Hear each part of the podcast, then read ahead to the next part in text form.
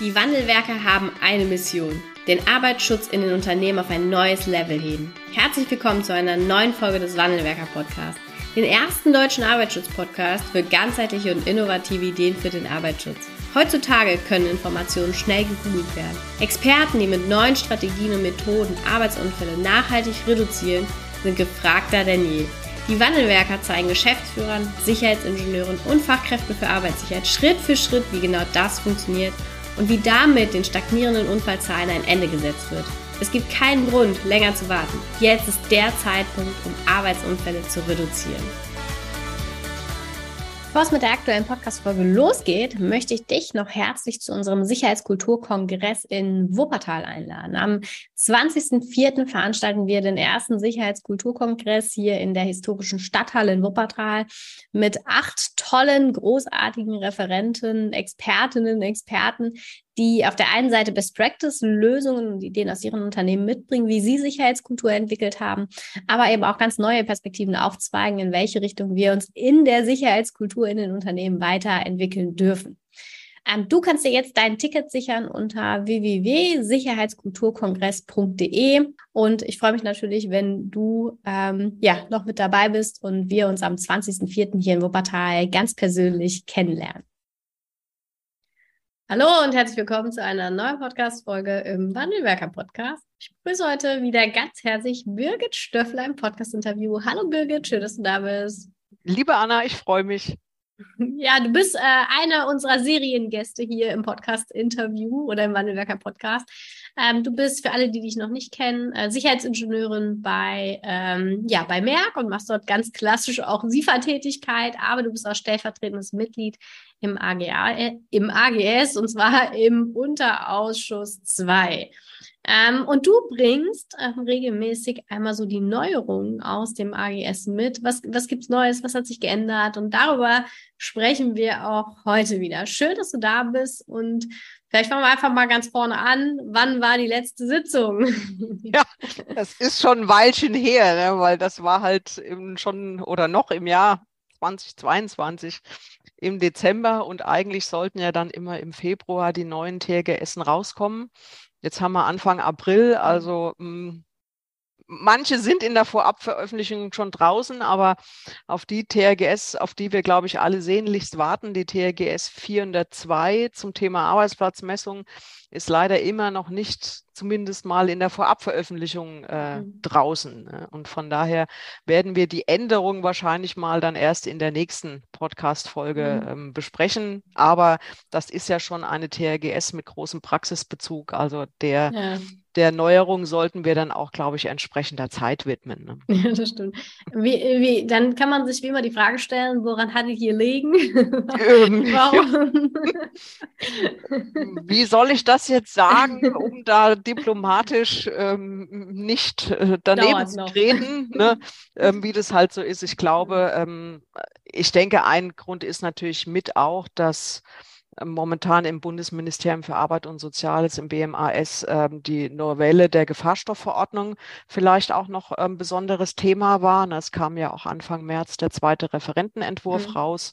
Also vielleicht lagen da einfach auch die Prioritäten erst nochmal woanders, ne, weil das wird natürlich, was die Gefahrstoffverordnung angeht, dieses Jahr ein spannendes Jahr, weil es ist jetzt wirklich die Veröffentlichung oder die Inkraftsetzung für dieses Jahr geplant. Mhm. Ich weiß, man soll ja eigentlich keine Termine mehr nennen, ne? aber es ist jetzt wirklich für, für Ende Juni, Anfang Juli so ganz grob geplant, dass die neue Gefahrstoffverordnung dann wirklich auch in Kraft tritt.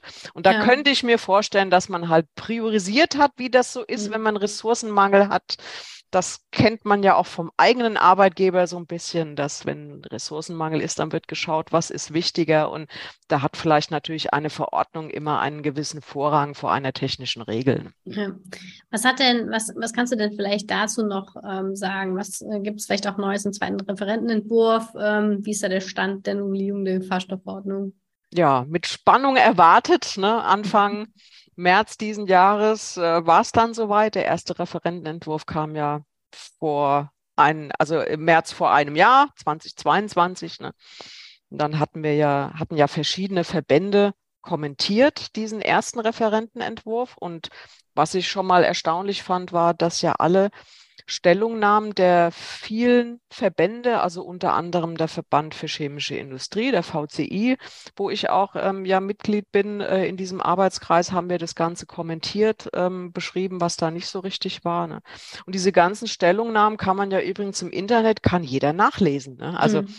wer dann nochmal tiefer einsteigen möchte und sehen soll, was, was ist denn so ich will jetzt nicht den Begriff Lobbyarbeit nennen, weil der ist so, der ist so negativ behaftet, ne? aber es geht ja wirklich auch darum, dass man da ja so viel spezielles Fachwissen allein braucht. Also ich zum Beispiel beschäftige mich eher mit dem Risikokonzept, aber Asbest ist auch ein Riesenthema. Aber da sage ich für mich schon, da bin ich raus, weil da gibt es andere boah, die mhm. kennen sich da viel besser aus. Ne? Also ich sehe solche, solche Kommentierungen dann immer auch, ähm, dass man die, die verschiedenen Gesichtspunkte und die verschiedenen Experten, die dann wirklich in ihrem Expertenthema sich auskennen, da nochmal ähm, Feedback geben, was Sinn macht und was nicht macht. Ne? Kommen wir mal zu den wesentlichen Sachen. Was ist da neu?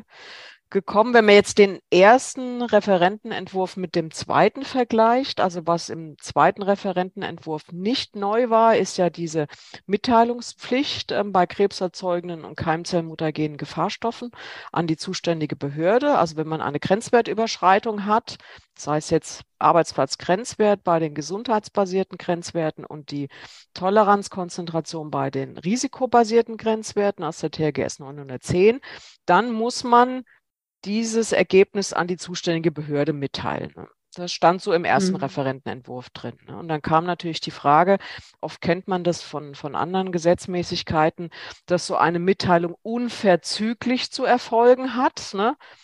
Dieses Wort unverzüglich stand aber da mit Absicht wohl nicht drin, weil ich hatte das Ministerium dann auch mal gefragt. Ne?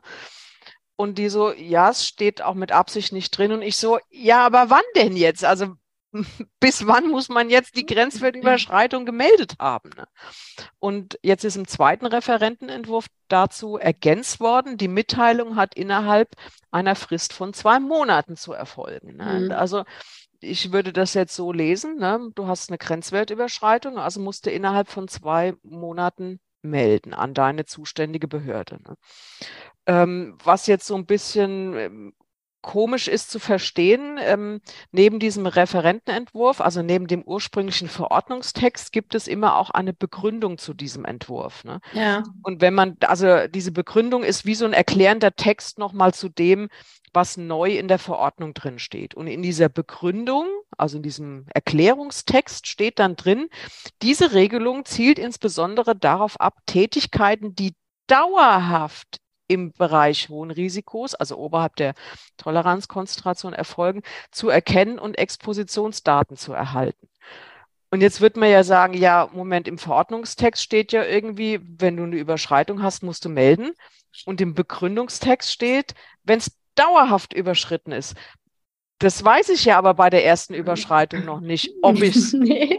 dauerhaft überschreite. Ne? Ähm, ja. Oder ob es jetzt halt nur mal eine einmalige äh, Überschreitung war. Ich nehme jetzt mal als Beispiel, man hat bei der Arbeitsplatzmessung irgendwie nicht den, den erfahrensten Mitarbeiter genommen, sondern mhm. vielleicht einen, der relativ neu dabei war und der wusste noch nicht so, wie arbeitet man da möglichst staubarm oder kontaminationsarm. Ne? Oder an dem Tag hat mal die Quellenabsaugung nicht mhm. funktioniert, weil der Filter zu war. Oder es gibt ja zig relevante Randbedingungen, da sind wir schon wieder in der TRGS 402. Ne? Also es gibt ja x relevante Randbedingungen, die bestimmen, wie meine Exposition nach oben oder nach unten gehen kann. Ne? Und ja. also ich habe da noch ein bisschen ähm, Schwierigkeiten jetzt zu interpretieren, was ist jetzt gemeint? Mhm. Muss ich nochmal eine Grenzwertüberschreitung haben, weil es dann erst als dauerhaft zählt oder wann ist jetzt dauerhaft? Ne, es gibt äh, in der TRGS zum Thema äh, TRGS 910 zum Thema dauerhaft, glaube ich, da irgendwas mit Artenschutz und drei Monate oder so 120 Tage innerhalb drei Monate, was auch immer. Irgend so eine erste Definition gab es da, auf die wird aber halt auch nicht verwiesen. Ne? Deswegen weiß jetzt mhm. keiner, was ist da genau äh, mit gemeint. Und ähm, ich hoffe, dass wir da auch nochmal mit dem Bundesministerium irgendwie in den Dialog gehen können und klären können, ähm, was jetzt genau gewollt ist und, und was gemeint ist, ne? weil so eine Mitteilungspflicht an die Behörde, ganz ehrlich, macht natürlich Sinn, ne? weil wir wollen ja alle, wenn es geht, äh, mhm. Krebserkrankung vermeiden am Arbeitsplatz. Ja, und wenn man so eine Krebserkrankung hat, egal jetzt, ob die beruflich bedingt ist oder privat, wir wissen alle, dass das Lebens, meistens lebensverkürzend ist und keine schöne Sache ist. Und wenn man da natürlich nochmal die Behörde mit einschaltet, nicht jetzt als Überwacher, ähm, sondern es kann ja auch durchaus hilfreich mal sein, wenn die Behörde dann sich das anschaut, wie am Arbeitsplatz umgegangen wird, weil auch eine Behörde kann ja wertvolle Hinweise ja. geben, äh, wie man vielleicht als äh, Partner, äh, ne? Ja, eben über, ja, nicht als als du du ne und mhm. du böse, sondern eben als Unterstützer und um da eben die Konzentration entsprechend zu verringern. Mhm. Ne? Also ich sehe das immer eher als ein Miteinander so kenne ich es halt auch vom, vom Ausschuss für Gefahrstoffe, dass man natürlich immer versucht, Kompromisse zu finden, selbst wenn die, die Positionen auseinanderliegen. Ne? Und das würde ja. man, sich da eigentlich wünschen. Ne? Und es hat mal einer so schön gesagt, wenn, wenn, wenn man da als Arbeitgeber mit den Vorschriften halt nicht zurechtkommt, weil man massive Grenzwertüberschreitungen hat, dann ist es vielleicht auch ganz gut, wenn die Behörde die Klitsche dicht macht, um es mal ein bisschen ja. Äh, äh, provokativer zu formulieren. Ne? Also ja. bei manchen Sachen ist es ja auch durchaus gut, wenn man eine Behörde hat, die da mal Druck ausüben kann und gesagt wird, das ist jetzt, das geht hier so nicht. Ne? Das mhm. wird jetzt halt mal eingestellt. Ne? Äh, mhm. Weil es geht ja immer um, um das Krebsrisiko für die Beschäftigten. Ne? Die leiden ja letztendlich dann unter der Krebserkrankung. Ja, ja, ja, das stimmt. Ja, ja cool. Was, was es noch Neues? Was gibt es noch an schlechten Botschaften? Genau, gucken wir mal. Nein, also es gibt nicht nur schlechte Botschaften. Ne? Also, was glatt gezogen wurde im Vergleich zum, vom ersten zum, zum zweiten Referentenentwurf.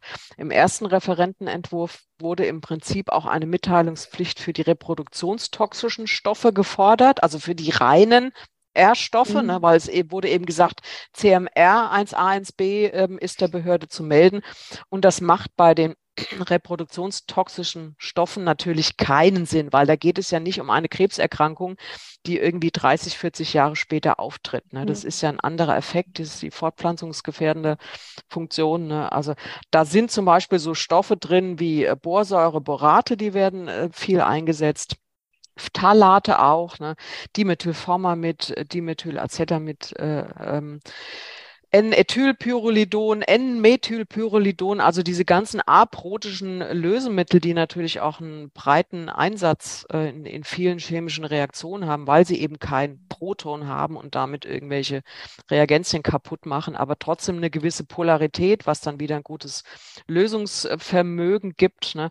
Also das ist so der Grund, ähm, das macht ja auch Sinn. Warum sollen wir mhm. den Umgang von, von diesen Stoffen an die Behörde melden? Ne? Da hat die Behörde nichts davon, weil es also außer dass wir natürlich auch viel Papier produzieren, logischerweise, ne? oder halt elektronischen äh, CO2-Abdruck vergrößern. Ne?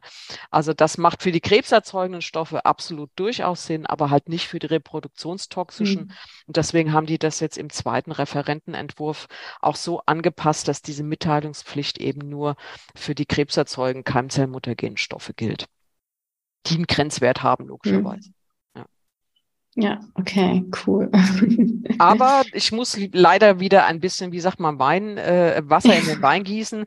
Äh, reproduktionstoxische Stoffe, wer jetzt sagt, okay, dann brauche ich mir die ja gar nicht irgendwie anzugucken, äh, dann, mhm. dann brauche ich die ja gar nicht zu melden. So, ja, da muss ich leider äh, sagen, ähm, es kennen ja alle, die mit krebserzeugenden Stoffen arbeiten, die ähm, Verpflichtung des Expositionsverzeichnisses 40 Jahre mhm. nach Ende der Exposition aufzubewahren. Ne, da gibt es ja auch die schöne zentrale Expositionsdatenbank, für die ich hier gerne mal wieder Werbung mache, weil ich finde das ein tolles kostenfreies Angebot der deutschen, Gesell äh, deutschen gesetzlichen Unfallversicherung, der DGUV. Ne?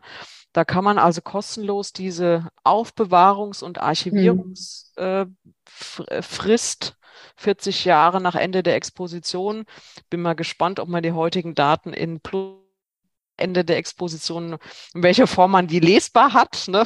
Ja, ja, das vor, ist spannend. Vor 30 Jahren, als ich mit dem Studium angefangen habe, vor über 30 Jahren, da gab es irgendwie äh, Floppy Disk und Ataris und ja, versuch halt mal die Diskette da reinzuschieben, ne? Also bin mal gespannt, wie weit wir da in 40 Jahren sind, ob es dann noch mhm. USB-Sticks gibt oder ich, ich weiß es nicht, ne? Das stimmt. Irgendwer wird sich äh, dann darüber Gedanken machen, wie wir jetzt an diese Daten kommen, um sie lesbar zu gestalten. Ja. ja. Ähm, Gibt es noch was, wo du sagst, dass es noch im zweiten Referentenentwurf jetzt eben auch nochmal ergänzend mit drin oder hat sich verändert? Oder? Ähm, was ich noch ergänzen muss, was ich noch vergessen habe zu sagen, ähm, bei den krebserzeugenden Keimzellmuttergenstoffen ist es ja 40 Jahre nach Ende der Exposition und es gibt jetzt eine neue EU-Richtlinie aus dem Jahr 2022, die fordert fünf Jahre nach Ende der Exposition für die reproduktionstoxischen Stoffe. Ne? Also das ist eine neue Anforderung, die kommt eben aus der EU. Ähm, man kann jetzt wahrscheinlich trefflich über diese fünf Jahre streiten, wie weit das Sinn macht, ne? dass man natürlich sagt, naja, so ein zumindest ähm, schädigender Effekt mhm. auf, auf die Nachkommen, auf das Kind dürfte ja innerhalb weniger Jahre erkennbar werden. Ne? Aber Fakt ist, ähm, an der Stelle, also mein Tipp wäre mal wieder die Substitutionsprüfung durchzuführen und zu gucken, muss ich wirklich äh, diesen, diesen Stoff einsetzen? Ne? Kann ich es nicht irgendwie äh, mir mhm. sparen, mit diesem Stoff umzugehen, ne? weil ich dann eben nicht äh, in, in diese Verlegenheit komme bei einer Grenzwertüberschreitung?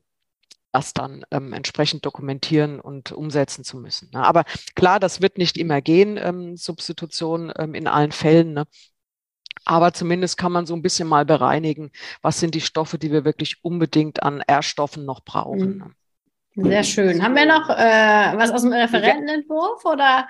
Ja, da haben wir noch eine positive. Ein... Es gibt auch noch mal was Positives zu berichten. Also je nachdem von welcher Seite man es jetzt sieht. Ne? ähm, ich hatte vorhin die zentrale Expositionsdatenbank mhm. erwähnt, der DGUV, ähm, was ja ein, ein, tolles Angebot ist, um, um diese Aushändigungs- und auch Aufbewahrungsfrist natürlich an den Gesetzgeber zu übergeben. Ne? Und jetzt stand in dem bisherigen in der bisherigen Gefahrstoffverordnung drin, dass man das nur mit Einwilligung der betroffenen Beschäftigten machen darf. Diese mhm. Aufbewahrungs- und Aushändigungspflicht an den zuständigen gesetzlichen Unfallversicherungsträger übertragen. Ne? Und ähm, das ist jetzt zwar nicht neu im, im zweiten Referentenentwurf, ne, weil das stand auch schon im ersten.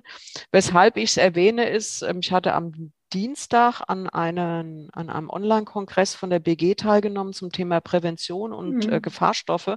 Und da ging es viel auch im Chat um die Frage, äh, wie ist denn es jetzt mit dem Beschäftigtenverzeichnis? Ist da noch Einwilligung ähm, erforderlich oder nicht? Weil es ist natürlich manchmal schwer, das aus einem Text so rauszulesen. Ne? Mhm. Wenn man aber in der neuen Gefahrstoffverordnung im Referentenentwurf guckt, im Paragraph 10a, der wurde ja so ein bisschen neu erfunden mit der Überschrift besondere Aufzeichnung, Mitteilungs- und Unterrichtungspflichten. Mhm.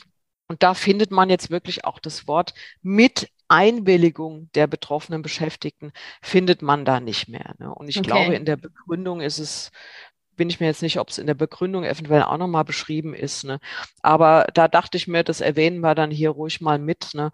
dass eben ja. klar ist, ähm, dass man da keine Einwilligung braucht, ne? weil das natürlich für manche auch nochmal ein Hemmnis war. Und ganz ehrlich, es ist ja für die Beschäftigten nur von Vorteil, wenn die Daten dort 40 Jahre sicher liegen. Ich behaupte mal, das ist sicherer als in mancher HR-Abteilung. Ich will jetzt kein HR-Bashing machen, darum geht's nicht. Ne? Aber ähm, ich glaube, so eine, so eine ZED bei der DGUV, die sind da einfach für gerüstet, dass die, die Angaben in über 40 mhm. Jahren nach Ende der Exposition auch noch verfügbar sind. Ne? Und wenn es jetzt gerade bei kleinen Firmen, wo die Gefahr vielleicht auch mal größer ja. ist, dass sie pleite gehen, dann sind die Unterlagen weg, keiner weiß mehr was. Ne? Ja. Also kann ich eigentlich nur die dringende Empfehlung aussprechen, dieses kostenfreie freie Angebot zu nutzen. Und das Tolle bei der ZED ist ja auch, dass die so eine Testversion da haben. Ne? Das mhm. heißt, wenn man mal Angst hat, boah, ich will da erstmal gar keine Daten äh, richtig eingeben, die haben wirklich so eine Spieleversion, ne? Wo mhm. auch gesagt wird, hier bitte nur fiktive Daten eingeben. Das heißt, man kann dann selber auch mal ein bisschen rumspielen und gucken, wie geht denn das oder wie einfach und, und wie leicht. Ne? Also das finde ich eigentlich, ein, man sagt so schön, ja, niederschwelliges Angebot, um ja. dieser Pflicht nachzukommen, weil ähm, ja, Krebserkrankung ist halt einfach das, das Schlimmste, was wir da bei Gefahrstoffen zu befürchten mhm. haben. Ja, ja, stimmt. Ja, was gibt es denn aus dem AGS aus der letzten Runde Neues, worüber du schon berichten kannst? ähm, was können wir berichten? Ähm, was sich natürlich immer äh, ändert, ist, sind Arbeitsplatzgrenzwerte. Ne? Also mhm. es kommen ja immer regelmäßig neue mhm. Arbeitsplatzgrenzwerte dazu. Gesundheitsbasierte, die aus äh, viele sind ja als Vorläufer oder kommen als Vorläufer von der DFG-MAC-Liste ne, mhm. und werden dann als rechtsverbindliche Grenzwerte AGBs in die TRGS 900 über, genommen. Und natürlich auch in der TRGS 910 gibt es immer regelmäßige Werte. Ne? Werde ich dann auch wieder, ich glaube, die, die, die Vorabveröffentlichungen für die TRGS 900 und 910 sind schon auf der Internetseite Neues aus dem AGS. Da gibt es immer so eine Internetseite von der Bauer, wo die dann auch die inoffiziellen Vorabveröffentlichungen, also da kann man schon mal reinspicken und kann schon mal schauen, ja. na, welche neuen Werte sind denn da schon mal gelistet. Das finde ich eigentlich immer ganz praktisch. Ne? ist halt oben noch so ein Disclaimer, das geschrieben wird, äh, das ist noch nicht äh, rechtsverbindlich und, äh, und so weiter. Ne? Aber da kann man schon mal zumindest reingucken und sehen, ah, welche neue Stoffe sind mhm. da drin, bin ich davon betroffen? Ne? Und dann schaue ich schon mal, was geben denn so meine bisherigen Arbeitsplatzmessergebnisse her. Also das ist kontinuierlich eigentlich, dass da Grenzwerte immer äh, regelmäßig welche mit dazukommen. Und ein ähm, großes Thema war natürlich auch die neue Version der TRGS 402. Das hm. ist das Thema Arbeitsplatzmessung oder sonstige messtechnische Ermittlungen, ne, was natürlich ja ein, ein riesen riesen wichtige TRGS an, an dieser Stelle ist, würde ich mal sagen. Ne? Ähm, die ist auch nicht nur drei Seiten lang, sondern nee mehrere. Das fast schon Muss ein eine schöne Projektarbeit ne? zu machen. Ja, ja, also hat auch ja jetzt wirklich ein, ein, ein Weilchen gedauert, ne, weil ja. das kann man sich so, schon vorstellen. Das ist natürlich auch eine, eine sehr wichtige TRGS, mhm. weil wenn du ja am Anfang von einer Arbeitsplatzmessung irgendwie schon Fehler auch machst, ne? also von die ganzen Messmethoden spielen da auch eine Rolle. Ne? Nehmen wir jetzt mal ein Beispiel, du nimmst irgendwo eine Probe ne? und die Probe müsste eigentlich gekühlt sein, ne? aber die ist nicht gekühlt und dann ja. dauert es noch drei Wochen, bis sie analysiert ist. Ne? Und dann kommt das Ergebnis zurück und du denkst so, oh, super niedrige Werte, klasse Sache. Naja, wenn natürlich halt irgendwie die Hälfte von dem Zeug zwischenzeitlich kaputt gegangen ist, ist es schlecht, ne? Das ist jetzt bei Metallen vielleicht nicht so der Fall, ne? aber wenn ich jetzt irgendwas habe, was ähm, vielleicht im, im Normaltemperaturbereich sich irgendwie abbaut. Ne? Also man mhm. kann da verdammt viel auch falsch machen. Mhm. Und ähm, deswegen gibt es ja Gott sei Dank hier in, in Deutschland ähm, kompetente Personen, die sich auch mit den ganzen Messverfahren und äh, wo positioniere ich meine Probe und wie muss die Pumpe funktionieren und all so Sachen. Ne? Und wenn man da natürlich sich dann vermeintlich verlässt auf ein falsches Ergebnis, sei es jetzt zu hoch oder zu negativ, ist ja, äh, zu hoch oder zu niedrig, ist ja beides, beides ja. schlecht. Ne? Ähm, weil zu hoch, äh, falsch zu hoch ähm, würde dann einfach zu viel Unsicherheit auch, mhm. auch wieder hervorrufen. Ne? Also beides nicht gut. Ne? Und deswegen ist mir ja wirklich angewiesen auf ein richtiges Ergebnis, weil aus dem Ergebnis leite ich ja auch immer ab, ob ich Schutzmaßnahmen umsetzen muss oder nicht. Ja. Ne? Wenn alles eingehalten ist, ist super, dann mache ich im Prinzip so weiter wie, wie vorher, weil das, das Schutzziel, Einhaltung oder Unterschreitung des Grenzwertes ist eingehalten. Und wenn ich eine Überschreitung habe, dann muss ja überlegt werden, mit welchen TOP-Schutzmaßnahmen kann ich das Ganze reduzieren. Hm. Ja, ja, das stimmt. Ja, aber da, da kommt, da müssen wir, glaube ich, beim nächsten Mal dann sehr intensiv drüber ja. sprechen, ne? Mhm. Über die 402. Mhm. okay. Absolut. Machen wir.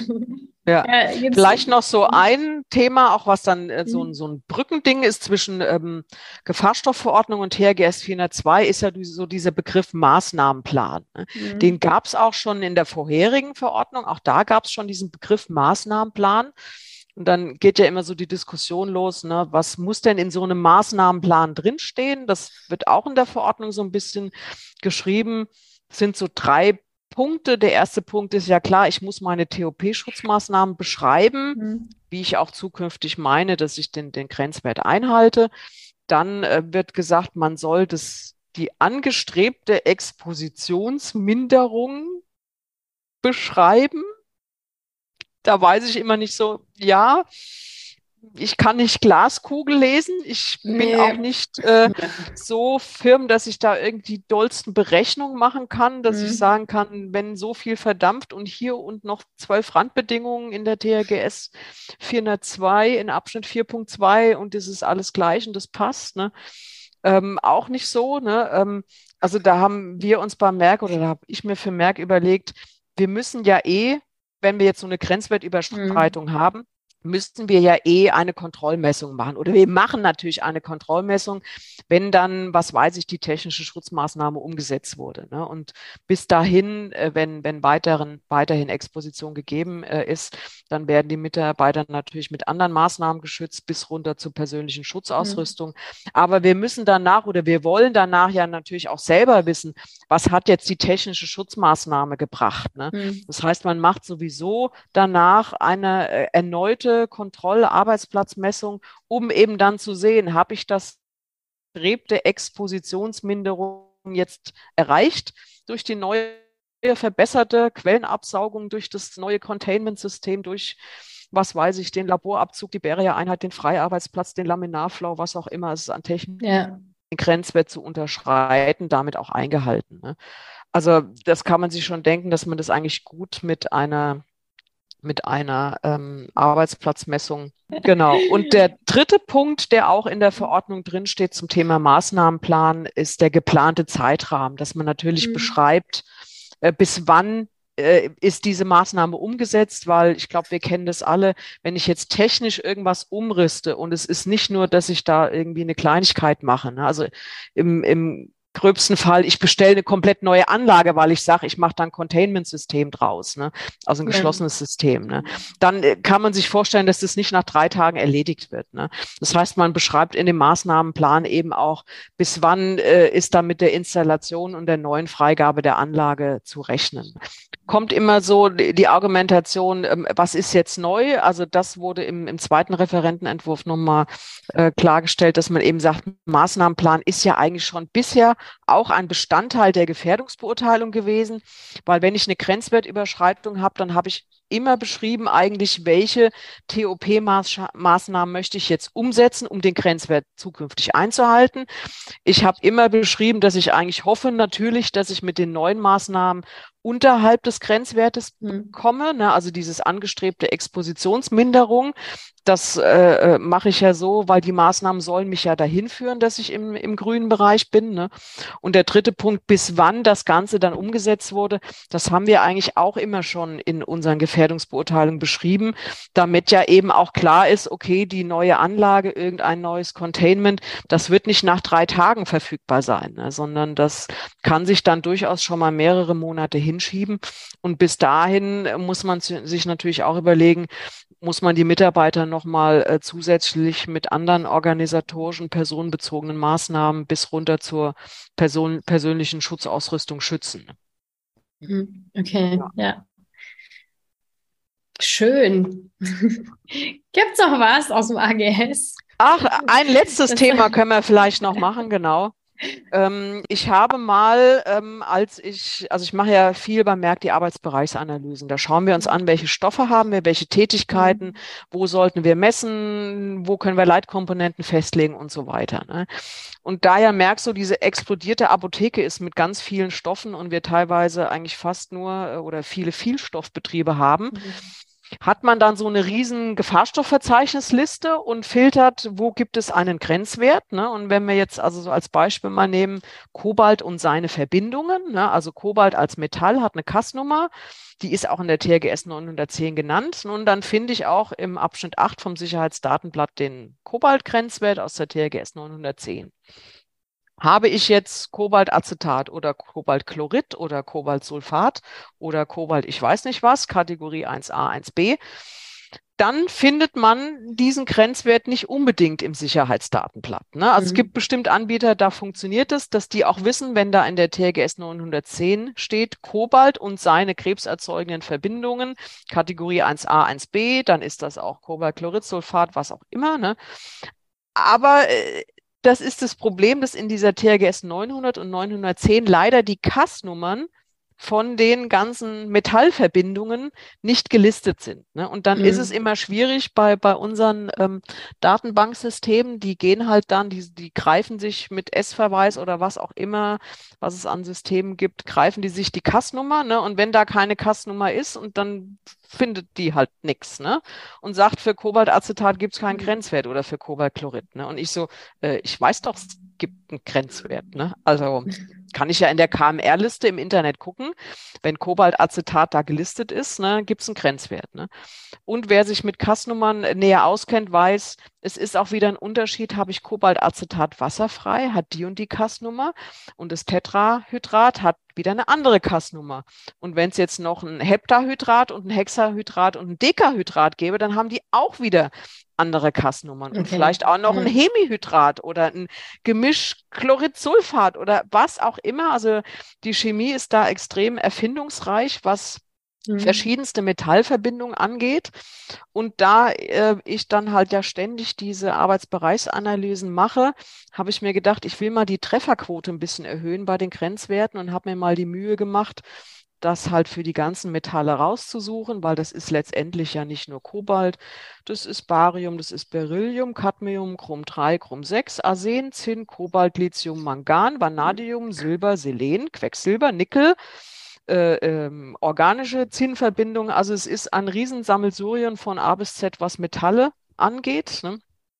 Auch sowas wie Chrom 6 und seine Verbindung, ne? dann gibt's, da gibt es Natriumchromat, da gibt es Natriumdichromat, da gibt es Kaliumchromat, da gibt es Kaliumdichromat und da könnte ich die Liste noch ich weiß nicht, wie lange. Über drei Podcast-Folgen fortsetzen. Den könnten wir einfach nur, das ist eigentlich eine gute Idee, Anna. Wir lesen hm. einfach äh, Verbindungen und Kassnummern vor. Ne? Ja, ich weiß nicht, ob es zur äh, Erhöhung der Zuhörerschaft führt. Ich glaube nicht. Nein, das lassen wir natürlich. Das Vielleicht ist es so ein bisschen wie meditative Einschlaf. Ja. Ähm, äh, Begleitung, ne? Ja. Aber ja, gut. Ja. Nein, das wollen wir natürlich wir. nicht. Ne? Also wir wollen, aber das soll einfach zeigen, ne? das waren dann, ähm, ich habe das mal dann zusammengetragen, weil ähm, auch sowas wie Oktanisomere, ne? also man mhm. hat acht Kohlenstoffatome und Wasserstoff und die kann man, acht Kugeln kann man ja verschieden zusammensetzen. Ne? Die kannst du in einer Reihe zusammensetzen, dann hast du N-Oktan, kannst aber auch zwei Kugeln oben und drunten dran kleben, das sind Isomere ne? und die haben auch wieder andere Kassnummern und wenn dann in der TRGS steht, Oktan und alle Isomere, findet der halt auch wieder die Isomere mit dem Oktan nicht. Ne? Mhm. Und wenn ich das jetzt alles mal zusammenklaube, dann kommen wir von ungefähr bisher 570 Treffern in der äh, Bauerliste Luftgrenzwerte, kommen wir auf fast 1000 wenn ich die ganzen Metallverbindungen okay. alles zusammenzähle. Ja. Ne? Und ja. das macht es mir natürlich dann in den Arbeitsbereichsanalysen, die ich beim Merck mache, sehr viel einfacher, wenn ich dann eben nicht händisch irgendwelche Werte noch nachtrage, weil ich ja weiß, ah ja, Natrium, hm. Dichromat ist ja auch der Chrom-6-Wert, ne? Oder Kobaltacetat ist der Kobaltwert, ne? Das könnte ich natürlich alles händisch nachtragen, aber das macht ja irgendwo nicht Sinn, seine Arbeitszeit für sowas zu verschwenden. Ne? Und deswegen ja. habe ich da einen Antrag eingereicht und habe gesagt, das wäre doch schön, wenn man die ganzen Kassnummern, die da fehlen, einfach noch ergänzt, ne? weil dann kann man das auch leichter finden, wenn man vielleicht mhm. direkt nach seiner äh, Metallverbindung sucht. Ne? Und ich sage halt auch immer, ja, ich bin Chemikerin, ich weiß, dass es Metallverbindungen gibt, aber wir können auch nicht von jedem, der mit Chemie umgeht, da so ein, so ein Riesenwissen ähm, erwarten, ne? dass, er, dass er weiß, ja. ach Mensch, das ist aber die Kassnummer vom Wasserfrei, ich habe Tetrahydrat, Tetrahydrat, das ist ja wieder eine andere Kassnummer. Also was wir aber, denke ich, erwarten können, ist, wenn man eine Kassnummer hat, dass man das in die TRGS mal reinspielt und guckt, lande ich einen Treffer. Ne? Mhm. Da muss ich ja auch kein großes chemisches Wissen haben, sondern da gehe ich am besten einfach über die Kassnummer und dann finde ich da gegebenenfalls auch meinen Grenzwert. Ne? Und dann wollen wir natürlich das letztlich damit, auch wenn das Ganze in der TRGS 900 und 910 drinsteht, dass das natürlich dann sich auch wieder früher oder später in den Sicherheitsdatenblättern wiederfindet. Ne? Weil es gibt natürlich ja. Anbieter, die schaffen das selber, die Verbindung damit reinzuziehen und andere sagen, nö, es steht ja nicht in der TRGS drin. Und wenn es in der TRGS nicht drin steht, dann weiß ich ja nicht, für welche Verbindung das gilt. Ne? Und deswegen möchte ich es da einfach einfach auch den, den, den Anbietern leichter machen, dass man das eins zu eins rüberzieht. Und dann mhm. gibt es auch keine Fragen. Ne? Und da haben wir ja auch, ähm, also der Unterausschuss 3 wird sich das jetzt auch mit anschauen. Die Brigitte Simon Hettich als Leiterin des Unterausschusses 3 war da auch dafür. Mit der hatte ich das natürlich auch ähm, besprochen, weil sie da ja als Leiterin natürlich von betroffen ist und das auch mit prüfen muss. Ne? Und dann hoffe ich mal, also es wird jetzt geprüft und dann gucken wir mal, wann die TRGS 900 und 910 länger geworden ist, ne, ja, als okay. sie bisher geworden ist. Ne? Ja, sehr, sehr cool. Ja. Okay, wann, wann es wieder weiter im, äh, Im AGS? Mai ist die nächste Sitzung. Hm. Und ähm, dann müssen wir mal schauen. Und dann da müssen wir mal gucken, ob wir nochmal eine Special-Folge zu 402 aufnehmen, ne? Das wäre natürlich auch eine Möglichkeit, ne? Dass wir vielleicht nochmal zwischen zwischendrin ähm, reinstreuen, ne? Ja, vielleicht weil so ich glaube, das ist schon eine rele relevante TRGS, ja. ne? Also das ist ja jetzt nicht nur zwei, drei Grenzwerte verändern sich, sondern da hängt eine ganze Menge mehr mit drin. Genau. Äh, da können wir dann auf jeden Fall nochmal schauen. Ja, sehr cool. Fall. Ja, Birgit, vielen Dank, dass du da warst. Äh, wie Sehr immer, gerne. eine ganze Menge gelernt. Freut mich. Und äh, ja, weiterhin ähm, gutes Schaffen im AGS und wir hören uns zur nächsten äh, Folge Neues aus dem AGS. Auf Mach's jeden gut. Fall. Du auch. Bis dann. Ciao. Vielen Dank, dass du heute wieder dabei warst. Wenn dir gefallen hat, was du heute gehört hast, dann war das nur die Kostprobe. Willst du wissen, ob du für eine Zusammenarbeit geeignet bist? Dann gehe jetzt auf www.wandelwerker.com-termin und buche dir einen Termin. In diesem 45-minütigen Beratungsgespräch wird eine Strategie für dich erstellt. Du erfährst, in welchen Schritten du an der Einstellung der Menschen im Unternehmen arbeitest, sichere Gewohnheiten schaffst und somit die Arbeitsunfälle nachhaltig reduzierst. Vergiss eine Sache bitte nicht. Wenn seit Jahren die Unfallzahlen bei dir stagnieren, dann verbessert sich der Zustand nicht von alleine. Du brauchst einen Berater, der dir zeigt, welche Schritte du befolgen sollst und welche lieber nicht. Wir haben Geschäftsführern, Sicherheitsingenieuren und Fachkräften für Arbeitssicherheit in Deutschland, Österreich und der Schweiz dabei geholfen, die Sicherheitskultur in deren Unternehmen und bei deren Kunden zu verbessern. Als Kooperationspartner des Verbandes für Sicherheit, Gesundheit und Umweltschutz bei der Arbeit liegt es uns am Herzen, dir das notwendige Handwerkszeug auf dem Weg zur Vision Zero zu zeigen und bei der Umsetzung zu unterstützen. Wenn du wissen willst, ob du für eine Zusammenarbeit geeignet bist, dann sichere dir jetzt unter www.wandelwerker.com-termin deinen persönlichen Termin.